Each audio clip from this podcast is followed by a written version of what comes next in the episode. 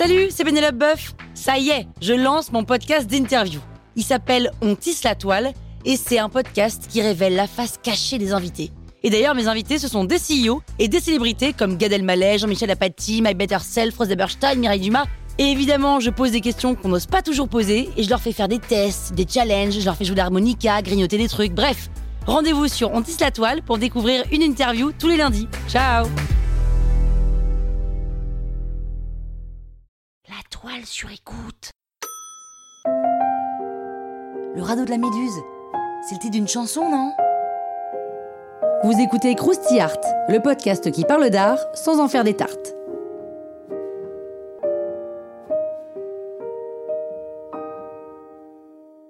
Non, ce n'était pas le radeau de la méduse. L'immense tableau, le radeau de la méduse, qui représente un malheureux tas de naufragés à l'agonie, accroché à un radeau, perdu au milieu d'une mer déchaînée. Vous le voyez ce tableau, non? Elle est atroce cette histoire. Alors oui, elle est atroce, surtout qu'elle est vraie.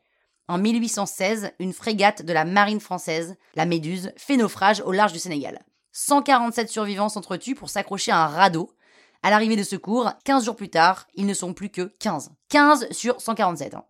Et ils sont en plus pas très en forme, les 15 qui restent. Donc pour survivre, ils ont été obligés de se bouffer les uns les autres et de se débarrasser des blessés en les jetant par-dessus bord. L'angoisse.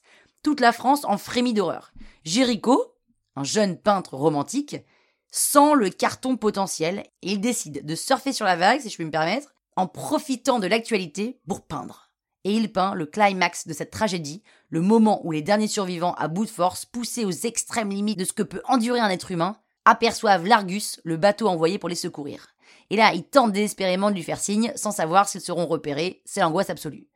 Bilan des courses, gros succès pour Jéricho.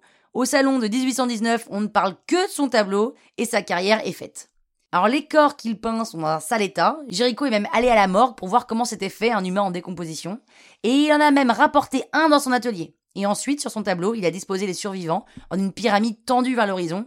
Et comme le tout mesure 5 mètres sur 7, hein, c'est assez grand, le spectateur est comme happé sur le radeau.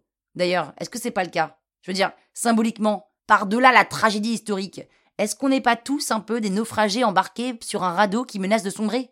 L'humanité, est-ce qu'elle attend pas vainement qu'on vienne la secourir? Eh, mais c'est philosophique ce podcast, c'est philosophique. tous les cas, si vous voulez frissonner d'horreur sans quitter la terre ferme, dépêchez-vous d'aller au Louvre admirer le radeau de la Méduse de Jéricho parce que la toile a été peinte avec des matériaux qui noircissent irrémédiablement. En gros, dans quelques années, le tableau sera tout noir, tout sombre, et vous n'aurez plus qu'un grand monochrome noir à regarder. Bon, et je suis sûr que là, on dira que c'est de l'art abstrait. Hein La toile sur écoute.